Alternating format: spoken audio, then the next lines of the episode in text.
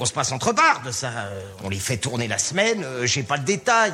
Allez-y, roulez, roulez Nous sommes le vendredi 14 août, et si tu sais pas quoi regarder ce soir, Simon Rio te conseille Schizophrénia. Nacht des Grauens. Ihrer Mörder tötet drei Menschen aus purer Lust. Angst, Unglaublich. Sadist sollte Priester werden. Angst. Lustmörder sagt, ich habe Angst vor mir selbst.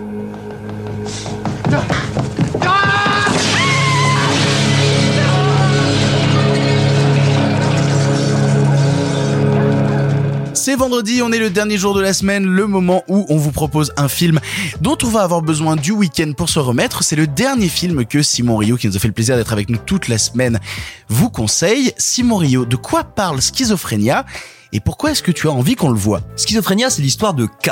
K comme la lettre K, qui a été interné quelques mois dans un institut psychiatrique parce qu'il a réussi à se faire passer pour irresponsable. Or, il ne l'est pas du tout, il voulait simplement échapper à la prison et la seule chose que K aime faire, la seule chose qu'il a envie de faire alors que le film débute par les portes de l'institut s'ouvrant sur lui, c'est bah de tuer des gens parce que c'est quand même assez rigolo, c'est un loisir certes qui tâche, c'est salissant, mais c'est marrant. Voilà pour le point de départ et il faut bien donc comprendre que c'est un film assez ramassé qui dure 1h27 qui va littéralement nous projeter à l'intérieur du cerveau de K, non pas que le film soit en vision subjective, mais c'est littéralement sa voix off, ses pensées qui vont rythmer tout le film et la mise en scène est faite pour nous donner à ressentir dans quel état moral, dans quel état de, folie, dans quelle spirale démentielle est entraîné ce bon K.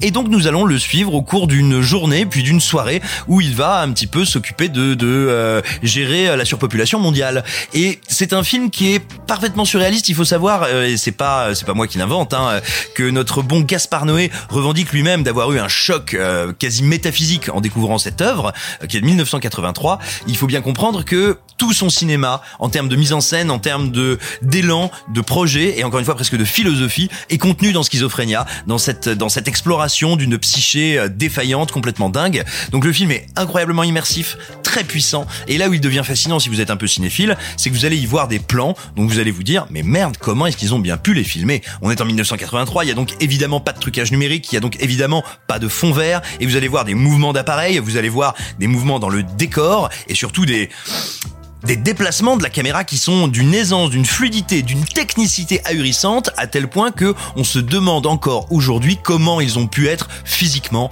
possible. Si vous avez vu Contact de Robert Zemeckis, il y a ce plan légendaire où on suit la petite enfant qui deviendra Jodie Foster courir dans un long travelling arrière pour aller chercher des médocs pour son père. Le plan se termine sur sa main attrapant euh, la porte d'une dans une, petite salle de bain, la porte vitrée. C'est un plan qui est très impressionnant quand on le voit. Dites-vous que ça, c'est rien à côté de Schizophrénia qui a des années avant amené ces espèces de principes de, de oui de folie visuelle à des niveaux totalement stratosphériques. Alors le réalisateur a depuis fait savoir, c'est euh, Gerald Kragel euh, qui a depuis fait savoir donc qu'il avait notamment utilisé des jeux de miroirs très très complexes pour ses plans que je peux difficilement vous décrire tant c'est absolument fou.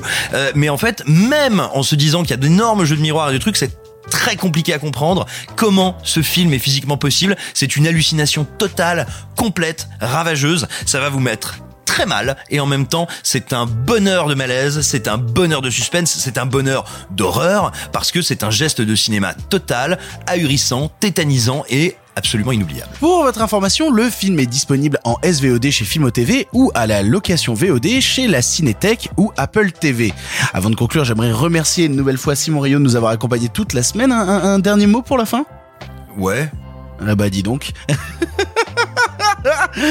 Allez, tu n'as pas non plus d'excuses, tu sais quoi voir ou... re- Putain de merde. Tu sais quoi voir ou revoir ce soir et si cela ne te suffit pas, eh ben rendez-vous lundi pour de nouveaux films. Aus bloßer Freude allein habe ich noch nie ein Verbrechen begangen. Es war immer ein gewisses Etwas, das hinzugekommen ist. Angst. Ein Film von Gerald Kagel und Oscar-Preisträger Zbigniew Rybczynski im Kino.